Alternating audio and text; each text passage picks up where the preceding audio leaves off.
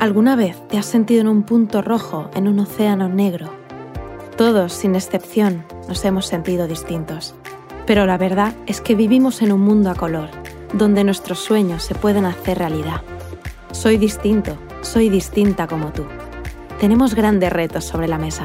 Estamos en un tiempo de transformación y en el centro de cualquier transformación están las personas.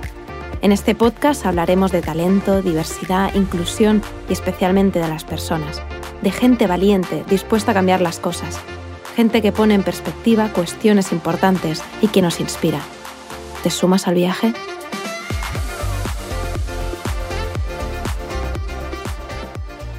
Bien, pues estamos aquí en una sesión todo femenina y quiero decir que para mí es un placer estar, estar aquí. Me hace especial, especial ilusión ¿no? estar con Elena Arias y con Dorothy Van der End, porque mm, han sido las dos jóvenes españolas reconocidas mundialmente por su trabajo en la ciencia y que han ganado nuestro concurso de Snyder Eléctrico Green a nivel mundial.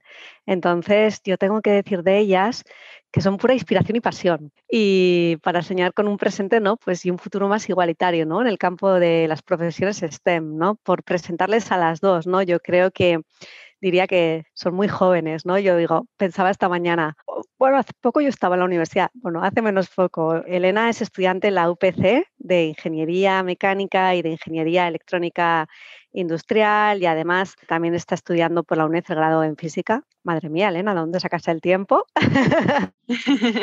Hablas muchísimos idiomas, inglés, francés, español, catalán y además, como curiosidad, porque me ha parecido súper interesante, eres representante de España en tiro con arco y que quieres ir a las próximas Olimpiadas. Sí, no es exactamente tiro con arco, pero sí, tiro con, con rifle.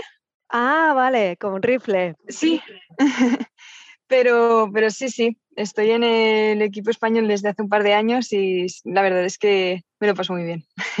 Qué bien, muy bien. Y también está con nosotros aquí Dorothy Van espero que lo haya pronunciado bien, Dorothy, ¿eh? el apellido y el nombre, que también es estudiante de la UPC de Ingeniería Espacial, Aeroespacial, que le encanta viajar, que también habla ya cinco idiomas, eh, alemán, catalán, inglés, el neerlandés y el español. ¿no? Y yo digo que las dos están ya muy cerca y forman parte de la familia de Snyder, porque han participado en este concurso que tiene una duración de seis meses, han desarrollado un proyecto del que hablaremos ahora un poquito y además han tenido mentores y van a trabajar con nosotros haciendo unas prácticas, ¿no? Entonces, para romper así un poco el hielo, ¿no? Porque hemos hecho la presentación formal, ¿no? La que sería la presentación de LinkedIn, me gustaría que me dijerais las dos, em, vuestra palabra favorita. Mm, yo diría que mm, libertad, por ejemplo, porque es más, no es tanto como es una palabra o, o no en ese sentido, pero más el significado que lleva detrás, ¿no? Lo que quiere decir y la libertad es una cosa que muchas veces tomamos por ganada como un derecho que tenemos y no siempre es así. Entonces, parece un, muy bonito lo que lleva detrás. Muy bien, Dorothy. Gracias, Elena. La mía es Kinsukuroi. No sé si lo pronuncio bien, pero es una palabra japonesa y significa, bueno, es, el arte de reparar las cosas que están rotas. Normalmente son jarrones o bueno, esculturas de cerámica. Las arreglan con oro. Y bueno, representa un poco como que de todas las cicatrices, ¿no? De todos los momentos en los que fallamos o en los que pasa algo que nos sienta mal, siempre podemos repararlo, siempre podemos salir de, de ello con una nueva perspectiva, con alguna cosa positiva, ¿no? Madre mía, esto de que todos los días se aprende algo es cierto. No conocía yo esta palabra, Elena. y el significado, o sea que muy bien. Bueno, pues nada, muchas gracias. Este es mi aprendizaje de hoy. Una cuenta de, la red, de redes sociales que miréis todos los días y que, que os guste, que os sirva de inspiración. Si queréis, empiezo yo. Muy bien, Elena. Bueno, como has dicho, soy deportista y una cuenta que siempre me sirve de inspiración es la de los Juegos Olímpicos.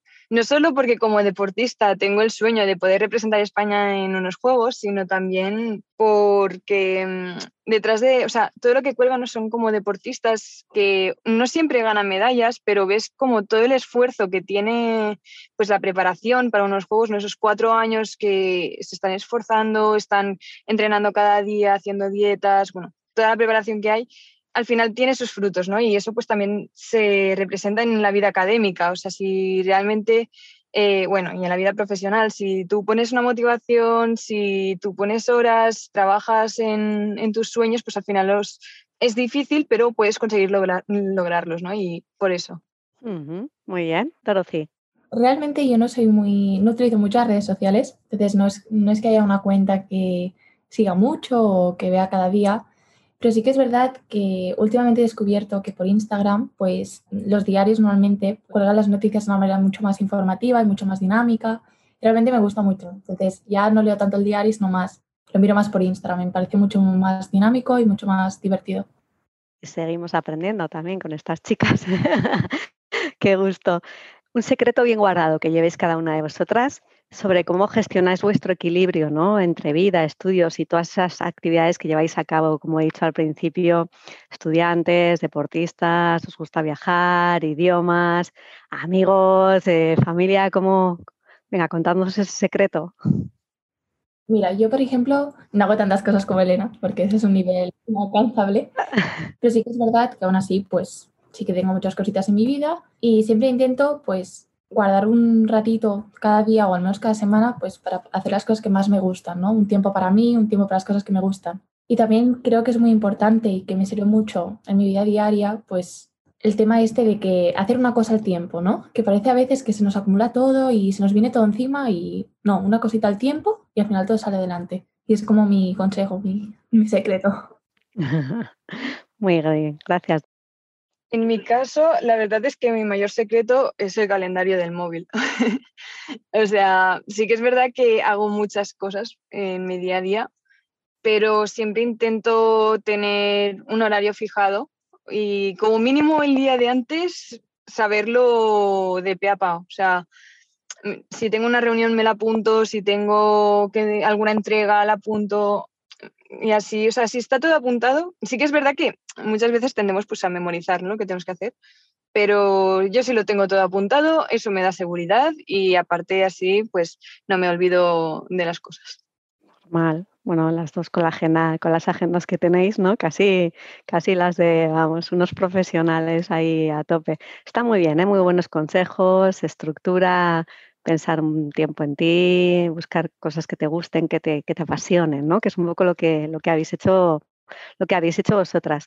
¿Por qué estáis aquí en este podcast? Eh, este podcast que se llama El Punto Rojo sobre un océano negro eh, es una experiencia personal ¿no? que, que, nació hace muchos años cuando yo me incorporé a Schneider Electric y estuve en una reunión en la que yo era la única persona, la única mujer, en una reunión con muchísimos hombres y me sentí pues eso, ¿no? Eh, un punto rojo sobre un océano negro y te sientes tan diferente o tan distinta que dices, mm, madre mía, ¿no? Entonces, de ahí, eh, de, ese impacto que me produjo en el año 2007, pues hemos convertido esto en, una serie de podcasts, ya llevamos el de hoy con vosotras desde el cuarto y empezamos, hemos realizado otros tres. Entonces, estoy súper encantadísima de estar aquí hoy, como decía, ¿eh? con dos chicas súper talentosas, súper jóvenes, muy maduras, para las que tienen muy empoderadas, ¿no?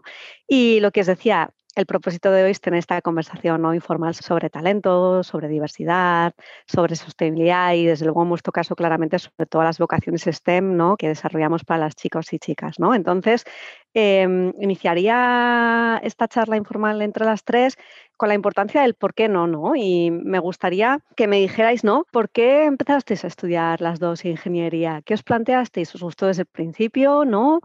¿O fue un por qué no voy a hacer esto? ¿Tuvisteis referentes? ¿Cómo empezó en vuestro caso Dorothy y Elena a estudiar ingeniería física, aeroespacial? Eh, contadme vuestra experiencia.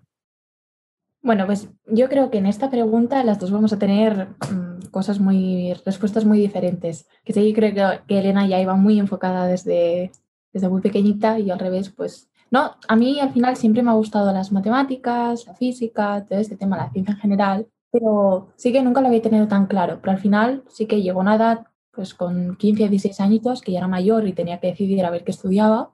Ahí empecé a ver lo que era una ingeniería, entender lo que era una ingeniería, que eso es muy importante, y ahí vi que me gustaba. Ya después sí que quedó escoger, pues a ver qué ingeniería hacía. Y ahí no tuve mucho problema, la verdad. Siempre puede que sea también un poco ligado con el tema de que me guste tanto viajar y todo esto, que al final me he decantado por aeroespacial, aeropuertos y todo este tema. Entonces, yo al final ha sido como una consecuencia de, hechos que me ha llevado hasta aquí.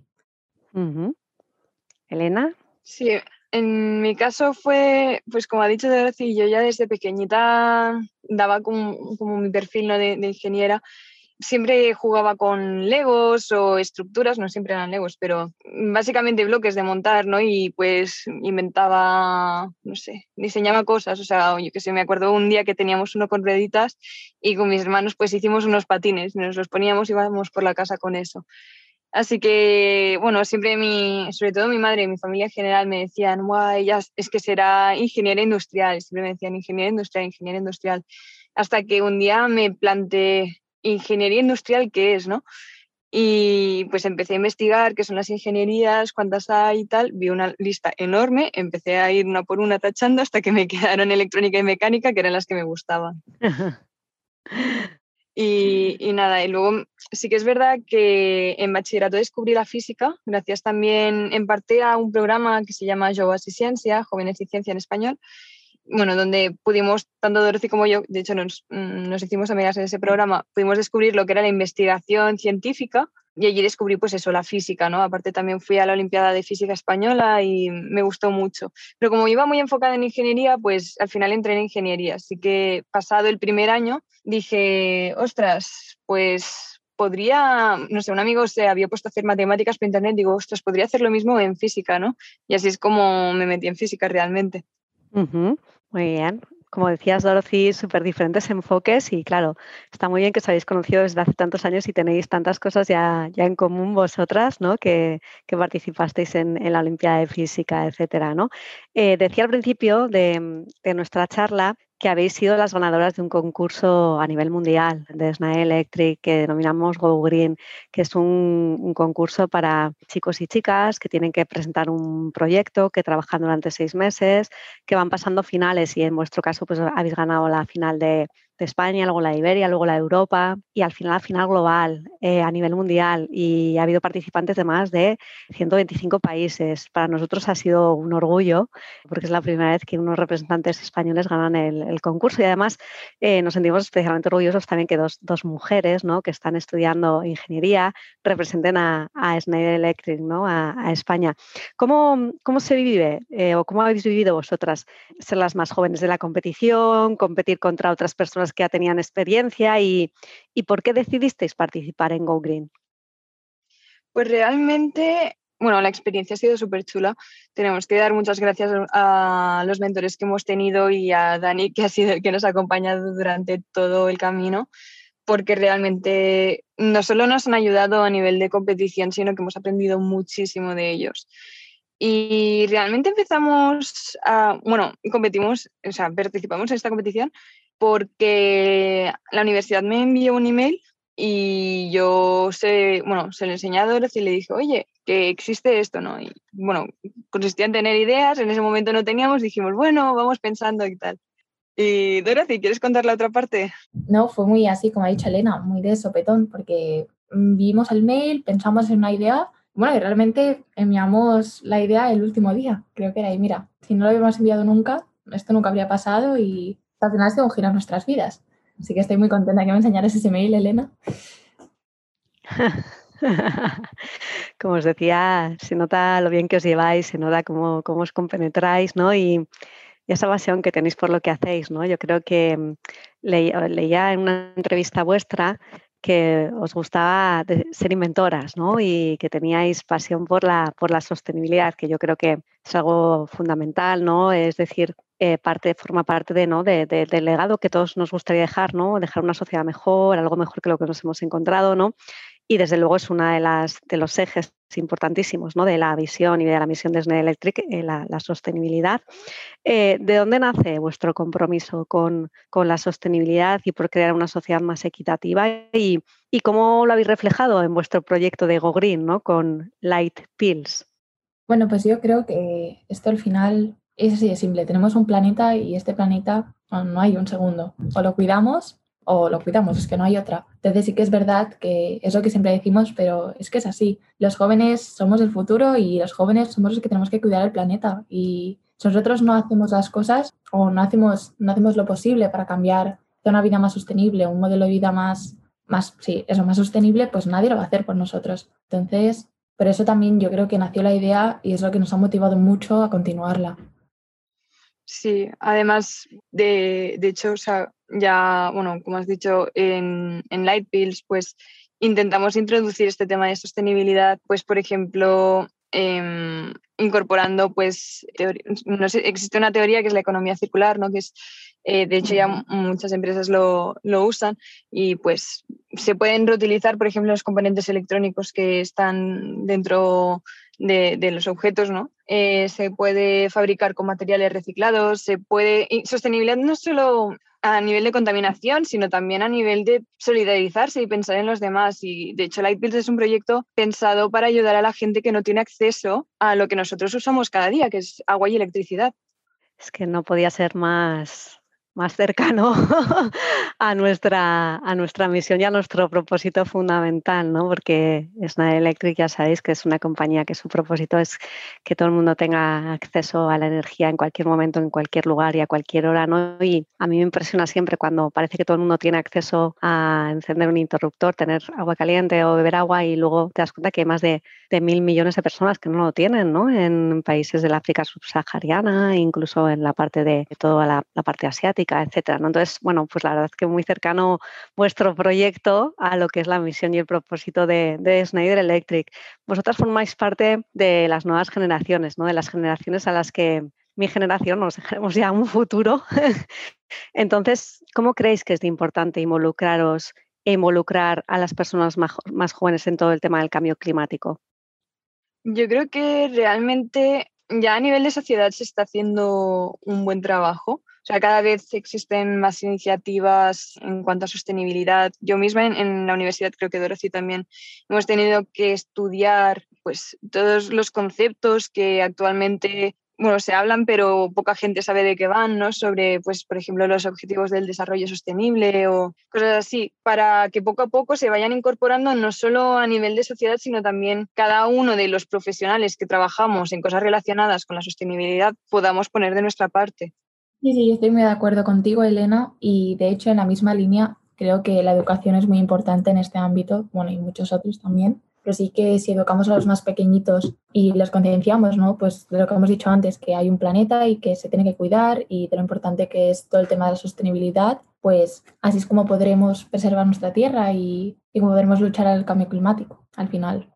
Muy bien, eh, muchas gracias a las, a las dos por vuestras, por vuestras respuestas. Decíamos al principio ¿no? que las dos habéis estudiado en los ámbitos educativos que llaman carreras STEM, es decir, todo lo que tiene que ver, estar relacionado con las ciencias, las matemáticas, las ingenierías, etcétera, ¿no? Entonces me gustaría preguntaros a las, a las dos, ¿no? Tradicionalmente han sido carreras predominantemente de hombres, ¿no? Me gustaría preguntaros, vosotras que sois jóvenes y estáis en la universidad a día de hoy, me contabais, ¿no? Que, que habéis empezado hoy a la universidad después de muchísimo tiempo sin, sin estar allí, ¿no? Y de forma presencial, ¿no? Lo decíais ahora con, con una sonrisa, ¿no? Eh, las dos de que hoy he vuelto a la universidad después de mucho tiempo, ¿no?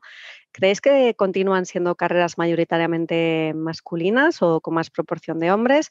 ¿Y cómo sentís vosotras al respecto con esto? Bueno, yo iba a decir que realmente o sea, he tenido la, la, oportunidad este año de ver cómo estaba la clase y me puse a contar porque dije, ostras, no puede ser. Veía muchos chicos, digo, a ver, ¿cuántas chicas somos? Un 10% de la clase somos chicas. Y es que esa es la realidad. O sea, sí que es verdad que hay carreras STEM que, en las que no se ve tanta la, tanto la diferencia. O sea, a lo mejor más las carreras relacionadas más con la biología, por ejemplo, pues eh, sí que se ve predominancia en, en el sexo femenino pero mm, en primer lugar yo creo que es por el tema de, que faltan referentes, ¿no? En este sentido, o sea, muchas veces, y lo veía en, libros para niños pequeños, un día yendo a comprar un libro con mi, con mi primo, hay libros para, chica, para chicos y libros para chicas y en cada uno te ponen cosas distintas y pues sobre profesiones a las chicas les salía pues eh, que si enfermera, que si peluquera, ¿no? Y a los chicos les salía el mecánico.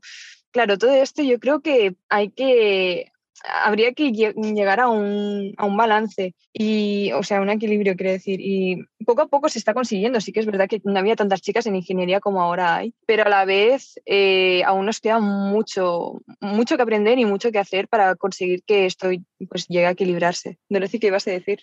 Eh, sí, exactamente eso. También iba a dar un ejemplo como muy cercano a mi vida personal. También, pues así en la universidad somos un grupito de 10 y 7 son chicos y 3 somos chicas. Entonces, yo creo que eso lo dice todo. Y aún así somos bastantes más chicas, la media. Pero bueno, lo que sí que también coincido mucho contigo, Elena, es que yo creo que esto es debido a lo que has dicho, a que no hay referentes femeninos en este ámbito y a las niñas pequeñas pues les faltaría ver, ¿no? Una mujeres en la ciencia y eso, que cuando leen un libro o cuando se les habla de profesiones, pues que no se les dé como profesiones que son más de chicas o más de chicos, lo que sí que creo, y ahí soy bastante optimista, que creo que esto con el tiempo va a cambiar, que seguramente de aquí a unos 20 años esta brecha ya o no exista o sea muy pequeñita. Qué bien, bueno, vosotros, eh, vosotras sois pioneras en mucho tipo de, actividades y yo también tengo este mensaje optimista y positivo porque creo que cada vez más se está haciendo mucho énfasis en, los colegios también, ¿no? Porque ya cuando llegamos a las universidades es un poquito tarde, ¿no? Hay que ir a edades más tempranas, ¿no? Con la importancia de, explicarles, ¿no? Tanto a niños como a niñas que, como bien decíais, ¿no? Eh, yo creo que, por ejemplo, medicina, ¿no? Es una carrera que está ocupada fundamentalmente por mujeres porque sí que se ve la labor social, ¿no? Y yo creo que la ingeniería hay que explicar que detrás de, la parte de ingeniería también se pueden hacer muchas cosas por la sociedad, ¿no? Que yo creo que es esta parte de, explicar que son realmente las carreras STEM, ¿no? Que yo creo que, falta, pero me gusta acabar con este optimismo que tenéis las dos de decir, bueno, yo creo que de aquí a unos años, eh, bueno, desde luego con referentes como vosotras, pues así, así será, ¿no? Yo creo que esto es lo, importante. Al final me gustaría que acabáramos eh, con algunas preguntas disruptivas y con, poner un, poquillo con algún aprieto, ¿vale? Habéis sido eh, las dos la, pareja ganadora de nuestro concurso a nivel mundial con Light Pills. Pero si tuvierais que elegir un otro compañero que no fuera Dorothy o Elena, ¿a quién elegiríais? Esa es muy buena pregunta. Yo creo que escogería a padre. Mi padre es una persona que me aporta mucha calma, lo hace ver todo con mucha claridad, es una persona muy buena, aunque no es ingeniero y tampoco me ha ayudado mucho con el proyecto, eso es verdad. lo otro. yo creo que todos que somos un dúo que, que la una sin la otra, ahí. Ganador, ¿no? sí, realmente es una pregunta muy complicada y yo a lo mejor te diría probablemente a mi entrenadora y, no, mm, se, nota aquí que soy deportista, pero porque ella, ella también eh, bueno, estuvo en mi lugar como deportista y siempre ha sido muy, muy trabajadora. Y aunque no entienda del tema, siempre pone mucho esfuerzo para entenderlo y para dar su punto de vista y dar nuevas ideas, ¿no? Además, es, como de las típicas personas que tienen siempre ideas alocadas que al principio dices, no, no, pero ¿dónde vas? Y luego empiezas a pensarlas y dices, oye, pues a lo mejor tienes razón. Y, y eso, por eso escogería ella. Muy bien. Como decía al principio, vais a trabajar con nosotros, con Schneider Electric, es un, placer para, nosotros. Pero si tuvierais que elegir, ¿no? Imaginaos que no habéis estado en este proyecto, ¿en qué tipo de empresa os gustaría trabajar, Dorothy y, Elena? En mi caso, yo siempre he dicho que, bueno, desde el programa Yogas y Ciencia, este que os decía, con el que pude mirar, bueno, experimentar en primera persona la investigación científica, yo desde ese momento decidí que quería dedicarme a la investigación. Y mm, realmente no solo existe investigación a nivel público, sino también a nivel privado, en las empresas mismo. Siempre hay, bueno, en las empresas así grandes, mínimamente potentes, tienen un departamento de I+.D., ¿no? Entonces, realmente en cualquier empresa que tenga I+.D., sobre todo en, la parte de robótica que me gusta mucho, pues sí, también sería uno de mis objetivos a la hora de buscar trabajo. Y en investigación pública probablemente también, pero es, es más complicado y bueno, muy bien, Elena, es una buena respuesta. Robótica, Schneider, estás en un buen sitio. y por eso no, no, tengo, no tengo dudas de que con Schneider voy a tener una grandísima experiencia, voy a aprender muchísimo y voy a poder crecer como persona y profesionalmente, las dos a la vez, así que estoy muy contenta. Muy bien, te toca, Dorothy. Mira, yo por otro lado, sí que, claro, mi carrera especial, un poquito específica, entonces sí que yo siempre, antes de este programa, realmente siempre había planteado trabajar en lo que es al final. Entonces, muy bien, y para acabar y agradeceros vuestro tiempo, que siempre es un, es un placer y como decía al principio, me, me encanta, me encanta estar con, con, personas como vosotras porque siempre se aprende algo ¿no? de vuestra visión y de lo que ocurre en el mundo, ¿no? porque tenéis otra mirada a la que tenemos ya las personas de más edad, ahí lo dejo. me gustaría que, que me dijerais em, algo que os haya gustado y sorprendido de Schneider Electric y de este proceso en el que habéis resultado ganadoras yo iba a decir que la amabilidad de todo el personal de Schneider Electric es que no hemos encontrado a nadie que sea ni, demasiado serio ni, ni borde con nosotros. O sea, todo el mundo se ha, portado genial. Sí, sí. es que iba a decir, justo has hecho la pregunta y he pensado, es que hay tantas cosas. He dicho, me han sorprendido tantas cosas y en positivo. Sí que es verdad lo que ha dicho Elena, ¿no? Ha habido algunas mm, fases en el proyecto que teníamos dificultades, porque claro, ni Elena ni yo somos, hemos estudiado economía ni nada, entonces ahí teníamos algún problema. Así que pues no pasa nada, hacemos una reunión con alguien que sepa y todo el mundo súper dispuesto a ayudarnos. Muy bien, la verdad. Y también, ¿no? El hecho de que una empresa tan grande, tan tan grande, que quiera escuchar a la gente joven, que invierta tantos, tanto dinero, tantos recursos, tanto tiempo en buscar ideas y escucharlos. A mí me parece muy, muy bonito y yo estoy muy agradecida. Yo también. Pues me quedo con este cierre maravilloso. Personas agradecidas, contentas, que nos traen otra visión y otra parte de, lo que ocurre, estudiantes, apasionadas, inventoras, con sueños. Gracias Dorothy, gracias Elena, gracias por este tiempo y maravilloso podcast. Gracias a ti. Muchas gracias a ti. Gracias por escuchar de El Punto Rojo en el Océano Negro un podcast de Schneider Electric dedicado a hablar de talento, diversidad, inclusión y especialmente de las personas, de gente valiente dispuesta a cambiar las cosas, gente que pone en perspectiva cuestiones importantes y que nos inspira. Te esperamos en el siguiente episodio.